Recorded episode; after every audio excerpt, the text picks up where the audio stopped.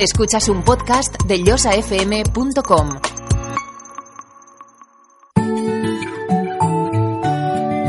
En la salud, prevenir es curar. Por eso, en Yosa FM llega Salud y Prevención para Vivir Mejor. Programa presentado por Ismael Fuentes. Escucha cada semana las recomendaciones y consejos sobre salud para conseguir tu bienestar. Jueves a la una de la tarde y martes a las 9 de la noche. Conozcamos más acerca de nuestra salud y cómo prevenir enfermedades comunes. En Yosa FM cuidamos de ti.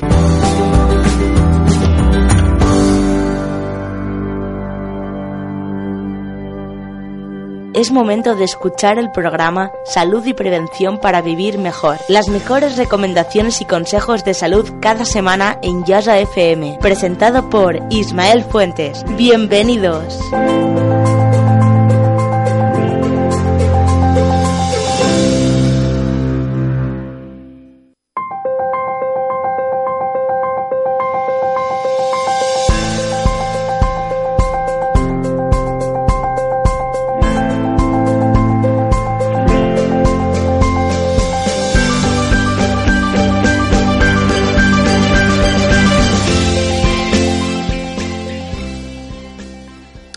Buenas tardes.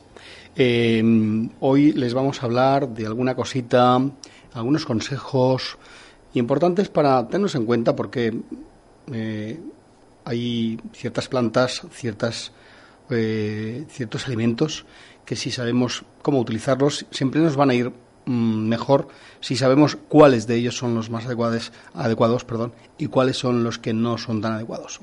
Bueno, sabía que el perejil contiene una molécula antienvejecimiento? Sí, se trata de la apigenina, capaz de regenerar el cerebro. Este descubrimiento es tan prometedor que permitiría disminuir los síntomas de enfermedades neurodegenerativas y psiquiátricas como la esquizofrenia, la depresión, el Alzheimer, el Parkinson, entre otros. Coincida conmigo en que es un buen motivo para empezar ¿no? a añadir más perejil a sus platos. Em, y podría imaginar que dormir de lado contribuye a la evacuación de toxinas del cerebro y en consecuencia a prevenir el Alzheimer. Bueno, pues sí, son datos que, bueno, investigaciones que se están llevando a cabo y que, mm, bueno, pues hacen que nos tengamos que preguntar si hay que ir cambiando, ¿no? Las, eh, las formas, las formas de vivir. ¿eh?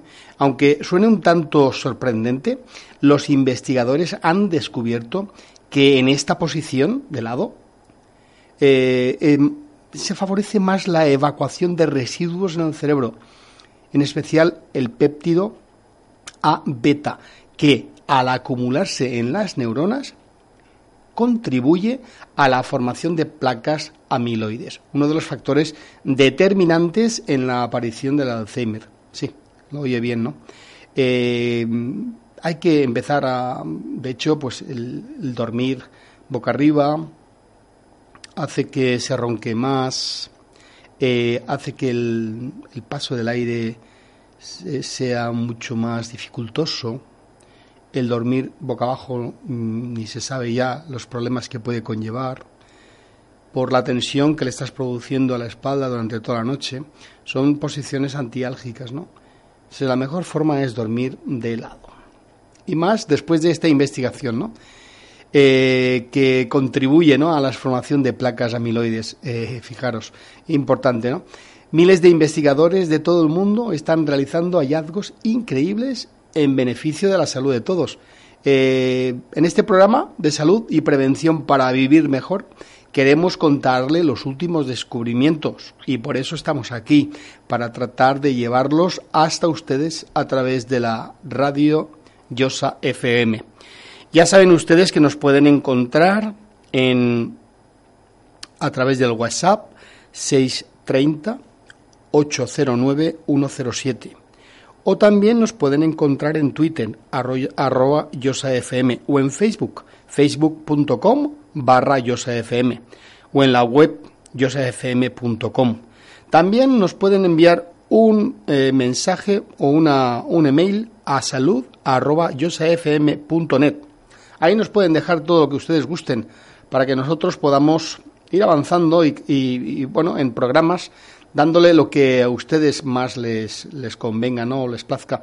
Mm, aquello que les resulte mm, tedioso, les resulte incomprensible, ¿no? Podemos echarles una mano eh, en todo eso.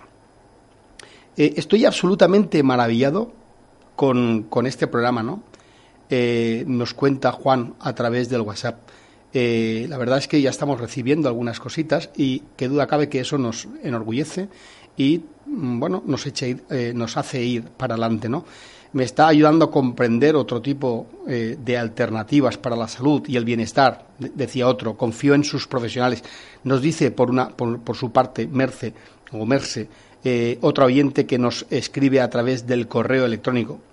Eh, también hablamos de alternativas a medicamentos eficaces y sin efectos secundarios para que de alguna forma ustedes tengan otra alternativa, eh, que no sea algo que esté provocando de alguna forma efectos secundarios. Eh, y con eso no quiere decir que no hagan falta eh, en su momento medicamentos para tratar ciertas patologías. Pero sí que es importante conocer las alternativas posibles, siempre bajo la prescripción médica, de que existen otro tipo de tratamientos y medicamentos que pueden ayudarnos muy mucho para tratar nuestras dolencias. Y ahí vamos. ¿eh? Recurrir al hongo Opiocondiceps seniensis por sus extraordinarios efectos terapéuticos para la función renal. Ese extraño hongo parásito, conocido en Asia desde hace siglos, es capaz de mejorar la función de los riñones en las personas que padecen insuficiencia renal crónica un problema de salud ante el que los tratamientos convencionales solo pueden limitarse a, contener sus consecuencias. Ya sabemos que lo que tratan es de mitigar síntomas. Pero en realidad este hongo va más allá de los síntomas y trata de mejorar, mm, digamos, eh, lo que es el órgano, ¿no? Tratar de mejorar lo que es el órgano para que el órgano trabaje adecuadamente. Y para conseguir este efecto basta con una dosis de 3 a 6 gramos por día, repartidos entre las principales comidas. Como ven, eh, este hongo, que está también comercializado por los distintos laboratorios, por medio de cápsulas, comprimidos, etcétera, nos puede ayudar muy mucho para tratar los problemas de carácter renal. Y hablando de riñones, tomen nota de una combinación de alimentos que incorporada o incorporados a la dieta diaria permitirá disminuir en eh, una frecuencia importante los cálculos renales y acabar con ellos para siempre en un porcentaje muy alto de los casos. Eso significa no volver a pasar por el suplicio de tener piedras en riñón, simplemente sabiendo qué comer y qué no comer. Bien, pasamos a es importante comer, o sea, beber mucha agua, ¿no? se ha comprobado que en quienes padecen de litiasis renal no se forman nuevos cálculos ni aumenta el tamaño de los existentes si beben al menos dos litros y medio de, agua al día. Aunque existen razones para pensar que, que así sea, no se ha demostrado que el consumo del agua dura, rica en calcio y otros minerales, sea más litogénico que el del agua blanda. Entonces, eh, no se ha demostrado. Eh, por lo tanto, eh, el hecho de beber agua, pues en este caso sería beber dos litros y medio de agua, porque eso contribuiría a que los riñones trabajaran más y hubiera más tránsito, con lo cual menos posibilidad de, de condensación y menos posibilidad de generar los cálculos renales. Alimentos diuréticos. Todos los alimentos recomendados en caso de orina escasa contribuyen a reducir el riesgo de formación de cálculos renales. Entre ellos, vamos allá, el limón. El limón se usa con éxito en la prevención e incluso en la disolución de los cálculos renales. Sí, ha oído bien. Contribuye a diluir los cálculos renales. La cura de un limón, la cura del limón es la forma más eficaz de consumirlo. La efectividad del limón se debe, entre otras cosas, a su elevado contenido en ácido cítrico.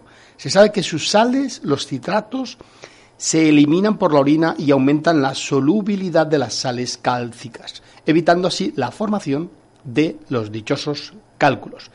Dichosos porque son muy dolorosos, provocan muchos problemas de dolor al paciente que lo sufre.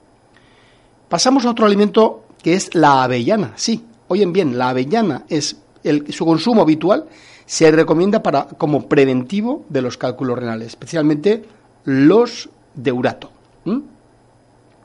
Eh, hay cálculos eh, de urato, hay cálculos de oxalato cálcico, entonces los de urato, que están relacionados más, eh, digamos, con ese dolor, porque los de oxalato cálcico son más, los de urato son más peliagudos, la avellana contribuye a mejorar ese tipo de cálculos.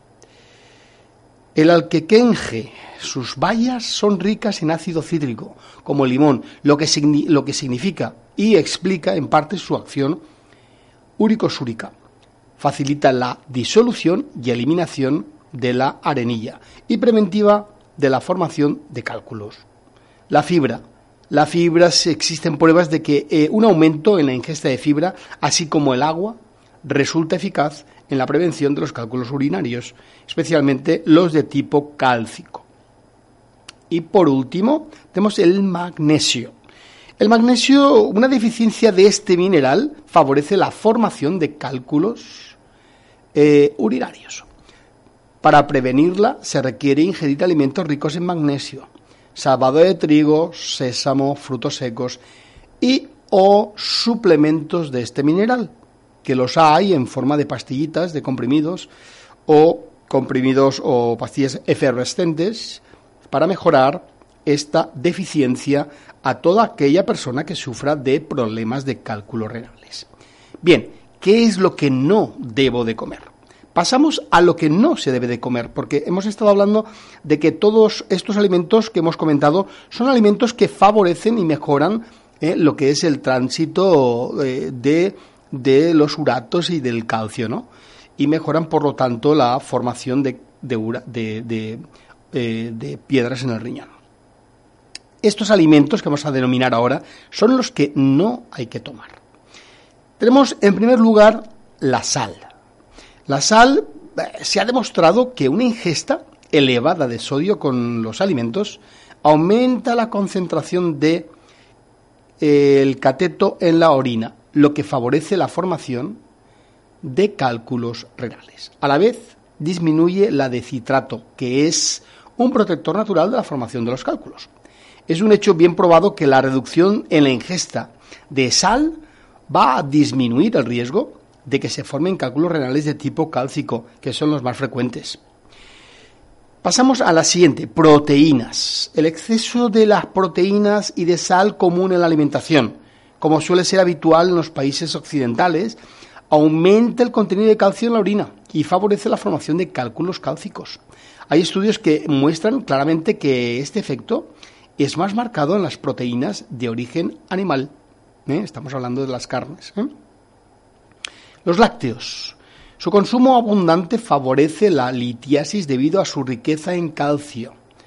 Eh, cuidado con las leches. La leche, mm, aparte de que es problemática para el sistema digestivo, encima mm, está, está eh, eh, estás ingiriendo unas grandes cantidades de calcio que a su vez, eh, si tienes predisposición, pues no es lo más adecuado para que estés tomando tanto calcio. Y luego, pues las personas que están tomando también comprimidos de calcio, etcétera, etcétera. Vamos a, dejar claro que el calcio es algo que está mm, en distintos alimentos en la dieta que consumimos aquí en el Mediterráneo. Tiene gran, gran cantidad de todos los elementos para poder eh, mm, estar en perfecta salud y no tener ningún tipo de problema. El problema de la osteoporosis está, es debido en gran parte y en la mayoría de los casos, una mayoría aplastante, en la falta de absorción de los elementos no en que no ingiramos, eh, no estemos ingiriendo el calcio, el magnesio, el fósforo, el sílice, etcétera, sino que el problema viene dado por la por la falta de absorción. Bueno, nos estamos yendo un poco del tema, pero decirles que eh, cuidado con los lácteos en el tema de aquellas personas que padezcan de cálculos renales. El riesgo es mayor, indudablemente. Eh, tal como ocurre obligatoriamente en algunos países, la leche se enriquece con vitamina D, que aumenta la absorción del calcio, con lo cual se pueden eh, tener más problemas de este tipo. El queso, el queso curado, ¿eh? sobre todo por ser rico en proteínas, sal y calcio, aumenta la eliminación urinaria de este animal y favorece la formación de cálculos. La carne es rica en purinas que se transforman en ácido úrico en el organismo y aumentan el riesgo de que se formen cálculos de uratos en la orina, que son los que comentábamos antes, los más peliagudos, son los que llevan, eh, es como ver, es como ver una, es como ver una bola llena de, de púas, ¿no? los cálculos eh, de urato son los más dolorosos, son los que cuando pasan a través de, del, uréter o de la uretra se, producen mucho, mucho dolor. Eh, no tanto los de oxalato cálcico que producen menos dolor porque son lisos, son como las piedras de río. En este caso, los, los, eh, los cálculos de urato son muy, muy problemáticos por ese motivo, porque están llenos de pinchos. Además, las, como decíamos en la carne, las proteínas animales favorecen especialmente la litiasis. Se recomienda reducir su consumo a quienes padezcan de piedras en el riñón. En general, la dieta vegetariana es preferible ante una dieta rica en, eh, rica en proteínas. Bueno, eh, bebidas alcohólicas. El alcohol favorece la formación de cálculos, lo que constituye una razón más para abstenerse de cualquier bebida alcohólica. La cerveza. Después de consumo de cerveza se produce un aumento de la diuresis, producción de orina, lo que podría parecer favorable en caso de litiasis renal. Sin embargo, pasado el primer efecto se produce una antidiuresis compensatoria con una disminución en la producción de orina. El resultado final es que la cerveza aumenta la concentración de orina y con ello el riesgo de que se formen cálculos. El café se desaconseja su consumo a quienes tienen deficiencia o eh, en este tipo de deficiencia renal o tendencia a la formación de cálculos urinarios, pues la, eh, la favorecen, ¿no? Entre otras razones porque aumenta la eliminación del calcio con la orina. Eh, el chocolate, el chocolate, el cacao y sus derivados, como el chocolate, son bastante ricos en ácido oxálico, perdón, por lo que puede favorecer la producción de cálculos de oxalato. Este riesgo aumenta notablemente cuando los productos de cacao se añaden a la leche, que también es rica en calcio. Y cuando se toma calcio, una ingesta elevada de calcio, pues, pues, cuando se toma por medio de pastillas o complementos, para aumentar, eh, puede, en este caso, aumentar el riesgo de formación de cálculos renales de tipo cálcico. Se deben evitar ciertos alimentos como el queso maduro, queso curado, así como los suplementos de este mineral. Sin embargo, no conviene reducir la ingesta total de calcio, pues aunque parezca paradójico, también se ha comprobado que una restricción en la ingesta de calcio aumenta el riesgo de formación de cálculos. Como decía en los otros programas, y aquí ahora mismo también, el equilibrio, señores. El equilibrio es lo que va a mm, permitir que nuestro organismo esté sin ningún tipo de enfermedad. Las verduras se desaconsejan aquellas que contienen mucho ácido oxálico, como la espinaca, es decir, todo lo que sea mm, eh, verdura así de hoja verde, muy verde, eh, eh, está desaconsejado. El ácido oxálico, la remolacha roja, por ejemplo, también. El ácido oxálico se elimina por la orina en forma de oxalato, o de oxalato cálcico. Sal que puede precipitar y formar cálculos. Únicamente aquellas personas que tienen tendencia a la formación de cálculos de oxalato deben reducir el consumo de estas hortalizas. Y por último, hay que tener cuidado con la vitamina C.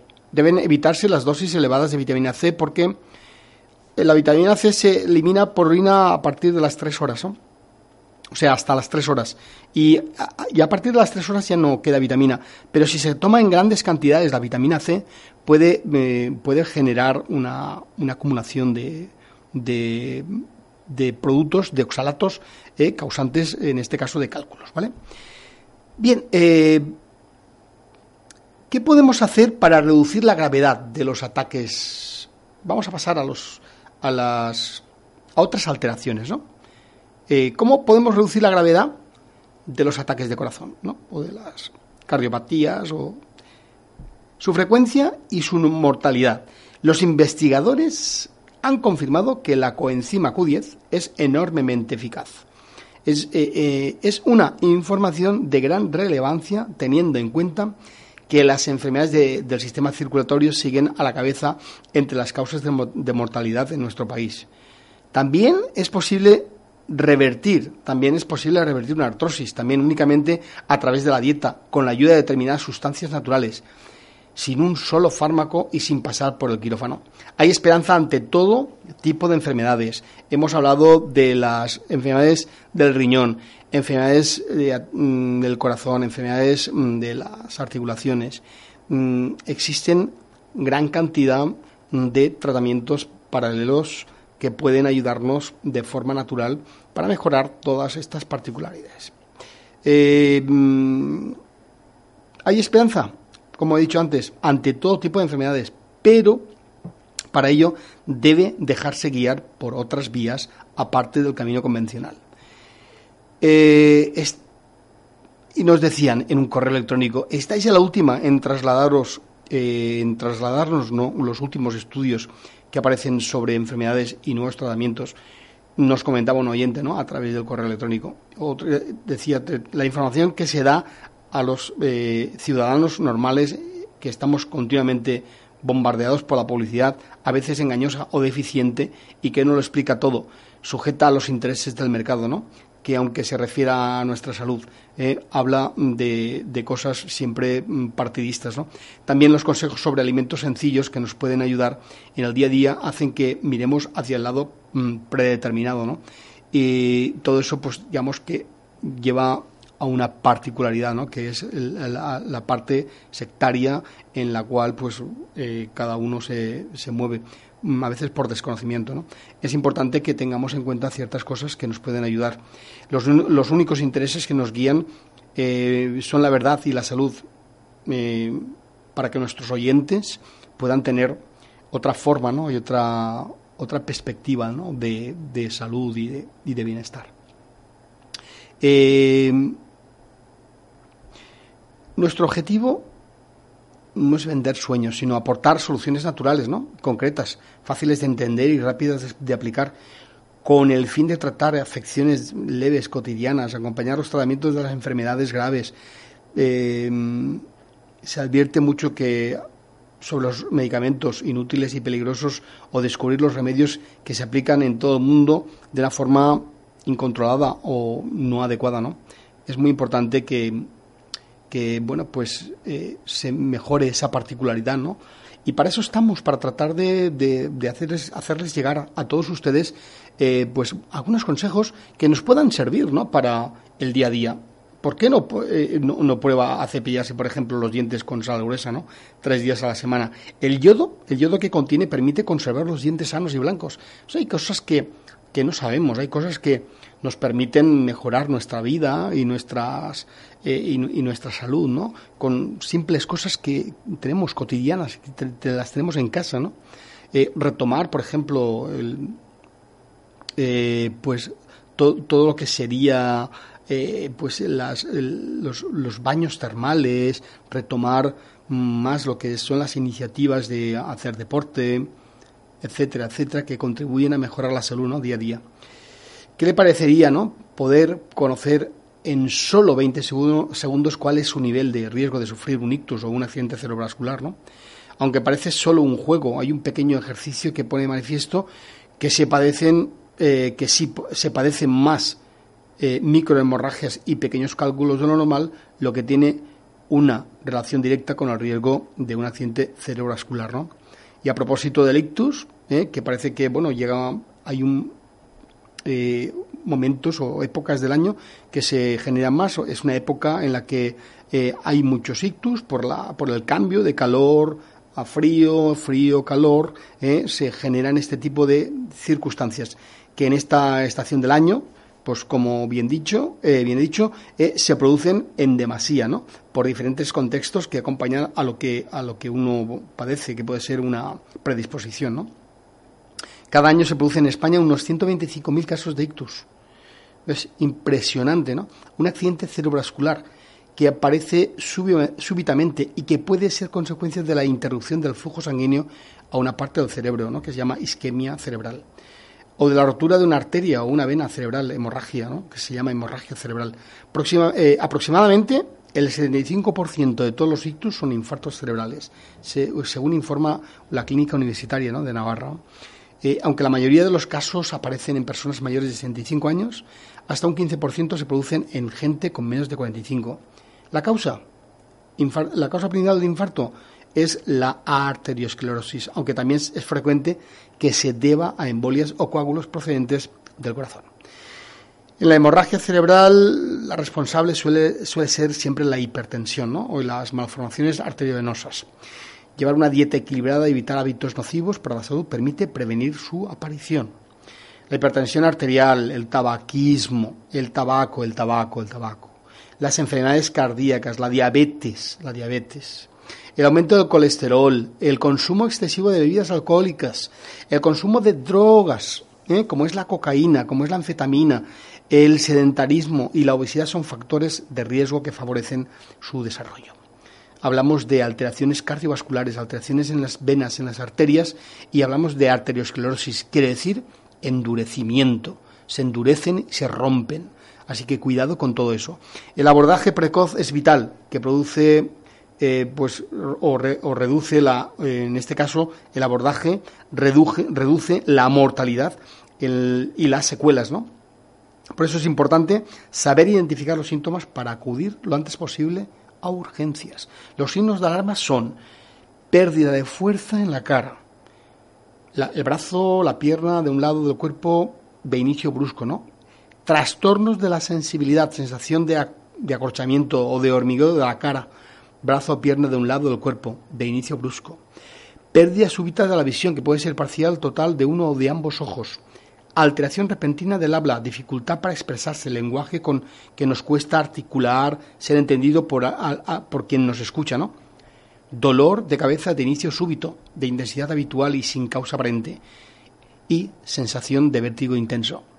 Inestabilidad, desequilibrio, caídas bruscas, etcétera, ¿no?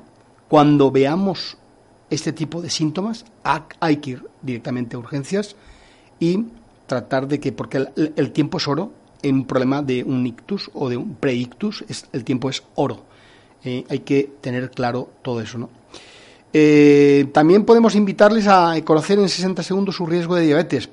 Pues también es posible y fiable, simplemente colocando el pulgar sobre la arteria en su muñeca, en el cuello o en la ingle y contando el número de pulsaciones por minuto. El principal mensaje es que el paciente diabético es quien mejor puede controlarse y de su control dependerá en gran medida la evolución de su enfermedad. La aparición de las complicaciones micro y vasculares se relaciona directamente con el tiempo de evolución de la enfermedad y el grado de control de la glucemia y de los demás factores de riesgo que con frecuencia se asocian. Hipertensión arterial, hiperlipidemia y obesidad. Así que hemos hablado del riñón, hemos hablado del corazón y hemos hablado del tema eh, cardiovascular, ictus, etcétera.